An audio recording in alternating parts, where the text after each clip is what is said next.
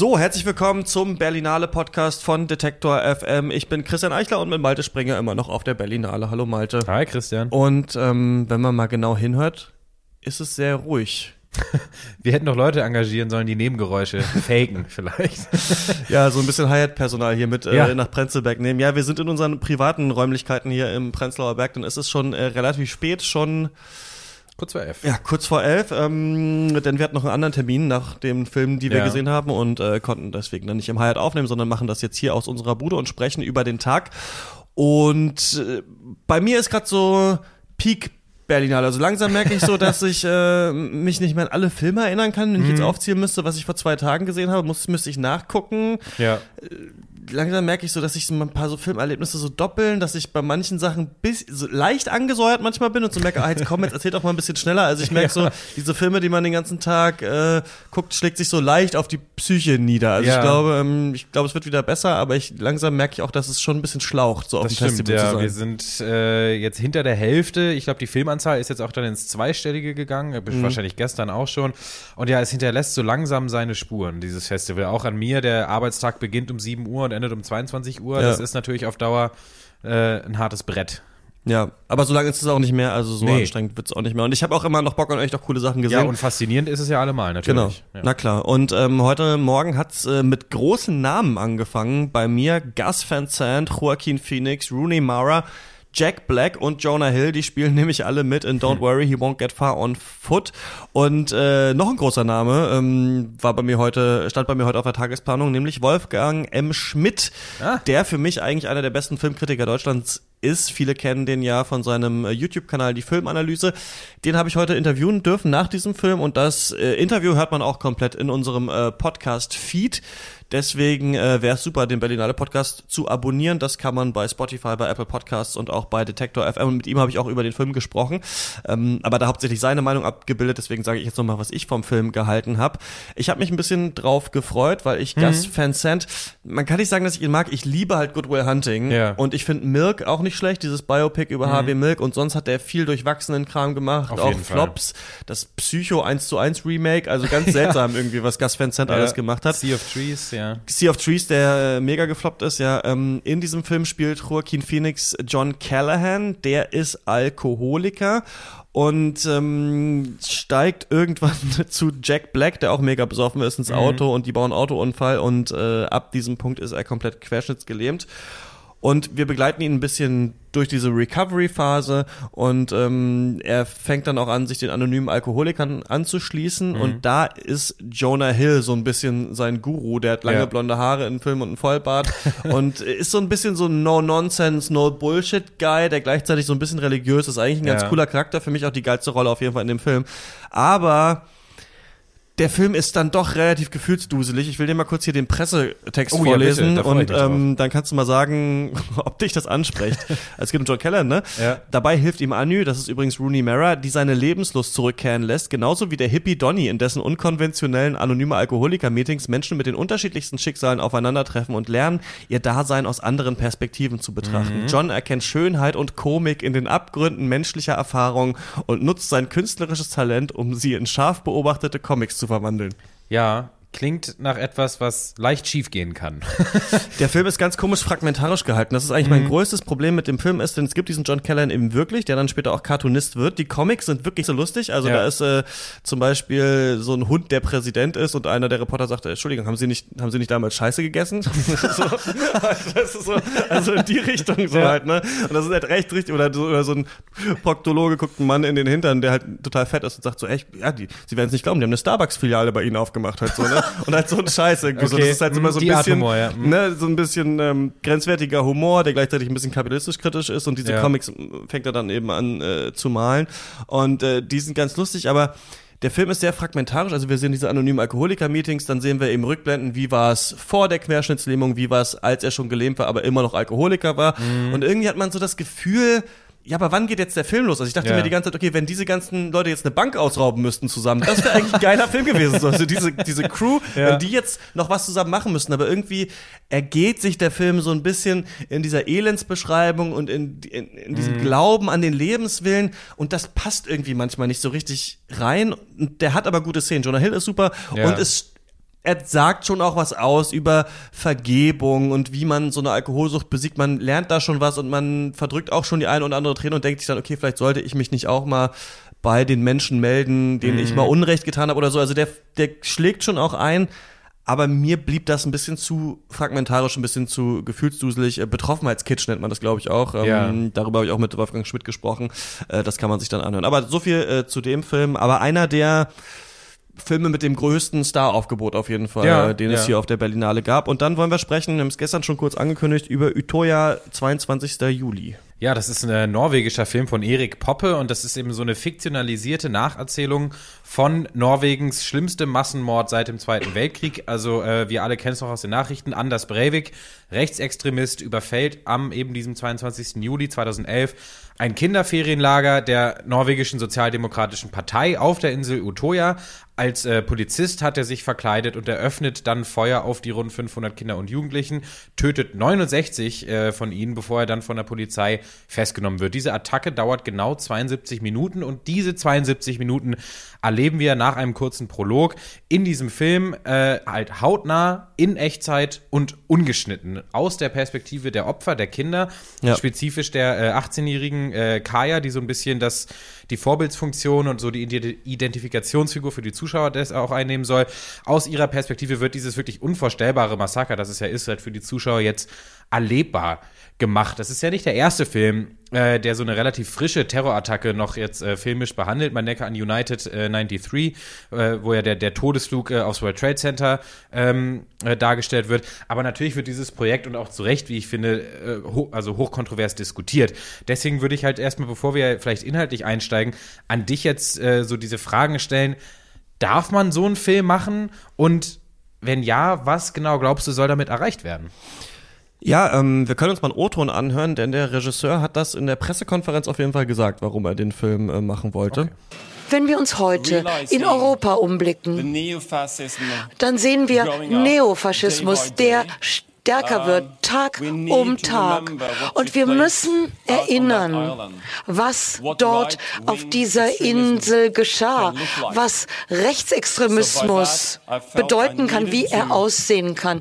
Das war das, was mich denken ließ. Ich muss mich diesem Thema widmen, muss mich diesem Material annehmen, muss sehen, wie es möglich ist, daraus einen Film zu machen. Er hat Angst, dass das vergessen wird, dass er das mhm. schon merkt, dass die norwegische Gesellschaft schon langsam beginnt, zu einer Art Tagesordnung überzugehen, dass mhm. er deswegen das in Stein meißeln wollte. Es war eine Person, die auch auf der Insel mit war, war auch in der Pressekonferenz und meinte auch, dass es quasi ja jetzt ein historisches Dokument ist, dieser Film. Ja. Und ähm, auch eine Schauspielerin, die da war, meinte, ähm, sie hatte erst Bedenken, aber dann hat sie gesehen, wie sie den Film machen wollen. Und ich muss sagen, ich finde das alles total schwierig und mir erschließt sich leider nicht genau, was der Film mhm. sollte. Also ob Kino das darf, das ist eine Frage, die kann man diskutieren, würde ich sagen, denn ich finde, man kann schon unbequeme Filme machen, man kann klar, schon ja. Mhm. Sachen verfilmen, man kann auch Dinge verfilmen, wo die Leute noch leben. Man kann das schon machen. In der ja. Kunst darf man vieles, finde ich, tritt damit aber ein paar Leuten auf den Schlips. Ob man jetzt da den Eltern von 69 ermordeten Jugendlichen auf den Schlips treten möchte,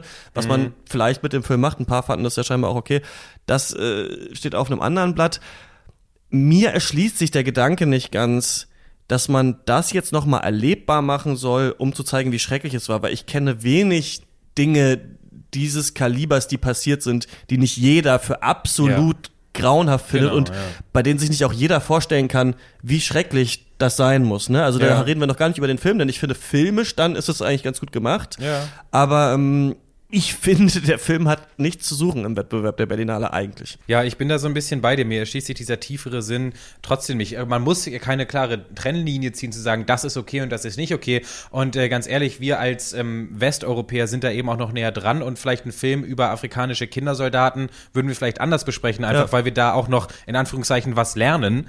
Ähm, aber ähm, ja, das ist halt immer so die Frage. In Kriegsfilmen zum Beispiel kann man sagen, hier, kann, hier können halt noch Debatten ausgehandelt werden, seien es jetzt politische, ideologische, was auch immer. Aber in dem Abschlachten von Kindern durch einen psychopathischen Einzeltäter sehe ich jetzt keine solche Debatte.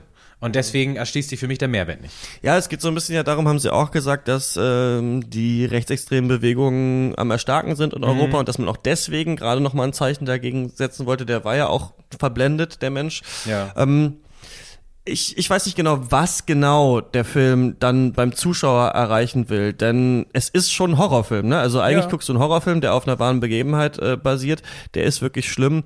Ähm, ich weiß nicht genau, wo der Mehrwert für den Zuschauer liegen soll, vor allem, weil ein paar Sachen im Film dann auch sehr nervig sind. Also Kaya, die Hauptperson, ne, die ist ja da sehr hilfsbereit und mhm. ähm, es gibt ein paar komische Szenen, in denen dann noch gesungen wird.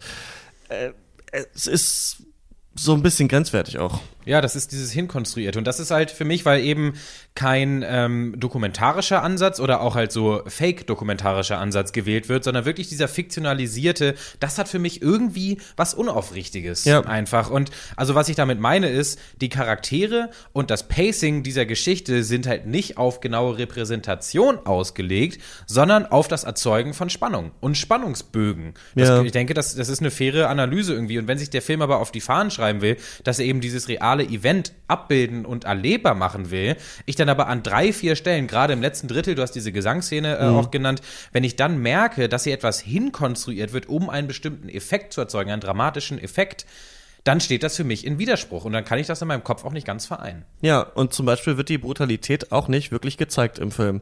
Da kann man dann natürlich sagen, klar, es geht ja um Jugendliche, die fliehen und die verstecken ja. sich dann eben und sehen dann vielleicht nicht, wie ihre Kameraden erschossen werden. Mhm. Aber das fand ich dann ein bisschen unkonsequent einfach am Film her. Und ich muss sagen, also der Film hat für mich den Beigeschmack hinterlassen, dass ich gedacht habe, also Anders Breivik, der würde sich ja super freuen über diesen Film. Also das ist ja eigentlich sein Ding. Also das wäre ja mhm. eigentlich, das ist ja, also du, mehr kannst du als Terrorist nicht erreichen, als dass dann auch noch dass der Schrecken mhm. noch, also und auch nur der Schrecken nochmal ja. verfilmt wird, ohne ja. eingeordnet zu werden. Also ich finde es okay, darüber zu sprechen. Ähm, sag nicht, dass man auf keinen Fall solche Filme machen darf und so Denkverbot und sowas finde ich auch immer schwierig, aber mhm.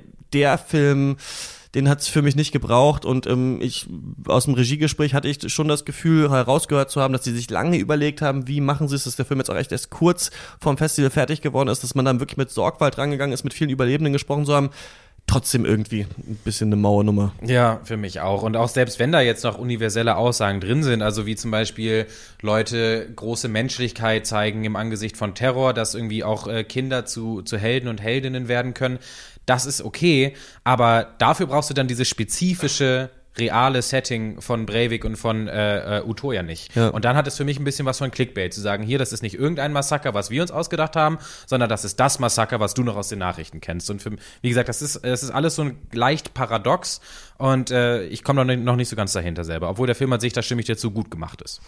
Das kann man sagen, ein 70-minütiges One-Take zu sehen, ist immer irgendwie beeindruckend. Also über den Fall. Punkt sind wir noch nicht hinaus, dass uns das nicht mehr schockt, obwohl wir das schon bei äh, Victoria gesehen haben mhm. und auch jetzt eben in diesem Film. Ähm, dann habe ich noch zwei Filme geguckt, die will ich kurz abreißen. Der eine heißt Cook.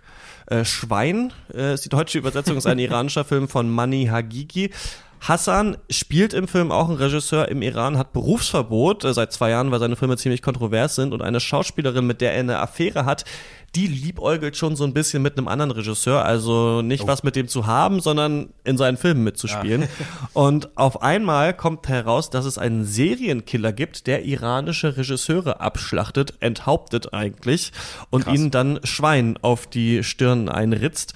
Und Hassan nimmt er aber irgendwie nicht ins Visier, weswegen er so leichte Minderwertigkeitskomplexe dann bekommt, weil seine ganzen Freunde getötet werden, aber er nicht, obwohl er sich auch für einen wichtigen Regisseur das hält. Klingt aber ganz clever. Ähm, ja, und er wird dann irgendwann auch zum Haupttatverdächtigen der ganzen Geschichte, ah. weil er nämlich äh, das Haus eines Regisseurs quasi einbricht, weil er denkt, seine Freundin könnte da sein mhm. und dann ist da der Mord schon begangen worden. Der Film ist so eine Mischung aus bisschen leichter politischer Kommentar aufs iranische Regime, dann so europäischer Blödel Familienkomödie, ah. bisschen Horror, ein bisschen schwarzhumorige Action auch. So schwarzer Humor, das ist das, glaube ich, was so Leute da draufschreiben würden auf die DVD-Box. Ne? und das ist aber ein Wort, bei dem ich immer schon ein bisschen auf Abstand gehe, eher, wenn irgendwo schwarzer, wenn irgendwas ganz schwarzhumorig und schwarzen ja. Humor haben soll. Ähm, mir ist es alles ein bisschen zu egal geblieben und vor allem auch ein bisschen zu altbacken. Also im Film kommt auch viel Instagram vor und virale Videos und Selfies und das wirkte echt so ein bisschen mhm. betagt da so reingeschoben. Ähm, das einzig Interessante fand ich eigentlich in Zeiten von MeToo haben wir hier einen Film. ja, ich weiß das, äh, das, äh, das äh, Schlagwort, aber ich äh, quasi in Zeiten der MeToo-Debatte haben wir jetzt hier einen Film, der einen Mann als Hauptfigur hat, der in einer Online-Schmierkampagne zu Unrecht verurteilt wird. Also ah, das ist quasi ja. so ein bisschen umgedreht. Ich weiß nicht, ob es beabsichtigt ist, aber das fand mhm. ich ganz interessant. Und er ist auch so ein bisschen Arschloch-Typ eigentlich ja. in dem Film, der sich eigentlich so ein bisschen nimmt, was er will. Das fand ich noch ganz äh, interessant. Aber für mich auch wieder so ein bisschen ein Film, der ein bisschen politisch tut, aber eigentlich nur so eine ulkige Milieugeschichte eigentlich abkulten mhm. will. Also ist ist nicht furchtbar gewesen, kann man sich anschauen, war für mich aber auch nicht die große Offenbarung. Cook, äh, Schwein heißt der. Und dann habe ich noch einen Film gesehen im Forum wieder, Los Debiles, The Weak Ones, der lief im Forum, nur 60 Minuten lang, ist aus Mexiko von Raul Rico und Eduardo Girald Brun. Und äh, es geht um Victor, der wohnt in Sinaola an der Pazifikküste und da regieren die Kartelle die Gegend und er gerät mit einem Jugendlichen in einer Bande aneinander, der übrigens äh, The Selfie heißt. und äh, der hat so ein, so ein geiles Baseball-Trikot, auf dem hinten The Selfie draufsteht. Hm. Und der deswegen dann die Hunde von Victor tötet, die beiden. Und so sind dann Victor auf Rache und wir begleiten ihn, wie er den Übeltäter The Selfie sucht. Und ja, das war's dann eigentlich auch schon. Also er trifft ah. da so kauzige Typen, die sind mhm. alle wirklich grandios gespielt. Ähm, die Stimmung und Atmosphäre dieser mexikanischen Einöde kommt gut rüber. Aber der Film verliert sich so ein bisschen in seinen langen Einstellungen und das habe ich schon öfter mhm. tatsächlich ein bisschen das Gefühl auf der Berlinale, dass man, und das kennst du ja aber auch aus dem Arthouse-Kino, dann mal lieber noch fünf Minuten hier nochmal das Feld abfilmen und hier nochmal wie ein Auto eine Straße hochfährt und ja. sowas. Und dann merke ich bei Tag vier auf dem Festival, dass ich langsam denke, so, okay, gib mir noch mal ein paar Dialoge so. Also das, ja. da merke ich, das merke ich gerade so auf der Berlinale, mir fehlen so ein bisschen die dialoggetriebenen, smarten Filme zum Mitdenken. Mhm. So, da habe ich äh, in letzter Zeit wenig gesehen. Der ist aber trotzdem cool, der Film, weil er ähm, eben diese guten Charaktere hat und dann Ende, was echt äh, eine geile Auflösung ist, die man nicht gedacht hätte. Also okay. wie dann diese beiden Charaktere aufeinandertreffen, hat mir gut gefallen. Also so ein für Kenner ist es glaube ich eine ganz gute Erfahrung, aber äh, ja, er findet auch das Rad nicht neu. Das war es jetzt von mir. Jetzt habe ich dich ganz schön zugetextet mit meinen Filmen. Nö, äh, die klangen beide sehr interessant. Ich, ja, sch schwarzhumorig, das Wort kann auf jeden Fall missbraucht werden, aber an sich ja. liebe ich gut gemachten schwarzen Humor. Also, also à la Three Billboards ja. outside Ebbing, Missouri jetzt als neuestes Beispiel oder sowas. Das kann schon richtig abgehen und das andere klingt ja, der äh, mexikanische klingt so nach einem coolen kleinen Genrefilm und da genau. bin ich auch eigentlich immer Freund von. Und das ist auch gut, wenn du den nicht irgendwie zwischen drei Festivalfilmen hm, gucken musst, so, sondern einfach mal dir den jemand zeigt, dann ist der auch echt eigentlich ganz cool. So, ja, ähm, da werde ich langsam der Zyni Zyniker, glaube ich. Aber ähm, gut, dass du es nochmal ansprichst, dieser Film, ne? Three Billboards Outside Ebbing, Missouri, mhm. der ja jetzt gerade auch für einen Oscar nominiert ist, das ist gerade so meine Messlatte für gut geschriebene äh, Filme, merke ich so. Also ja. nachdem ich den gesehen habe, ich fand den ja so super bewerte ich viele andere Filme jetzt so ein bisschen danach und denke mir, warum könnt ihr nicht auch so gute Dialoge haben? Aber ähm, ja. was schaust du dir morgen an? Äh, ich gucke morgen äh, den drei Romy Schneider-Film, den ich, den ich vercheckt habe. Ja, ne? drei Tage in Quiberon, genau. Äh, keine Doku übrigens, sondern ein Spielfilm mit sehr guten genau. Charlie Hübner zum Beispiel. Die Hauptrollen sind mir jetzt leider die Namen entfallen, aber da freue ich mich schon drauf. Das klingt erstmal von der Machart, weil es dann natürlich auch inhaltlich um Schauspieler geht und der auch noch in Schwarz-Weiß ist und eine deutsche Produktion das könnte einer für den Bären sein. Ja, das kann sein, ja. Mal gucken. Genau, bei mir geht's morgen dann direkt weiter mit Mein Bruder heißt Robert und ist ein Idiot. Äh, drei Stunden lang, auf den sich Wolfgang Schmidt sehr, sehr gefreut hat, weil ja. er gesagt der Regisseur ist super. Also ich bin sehr gespannt. Das war's äh, für diese Folge des Berlinale Podcasts. Wir hören uns dann morgen wieder, Malte. Bis dann. Bis morgen. Ciao.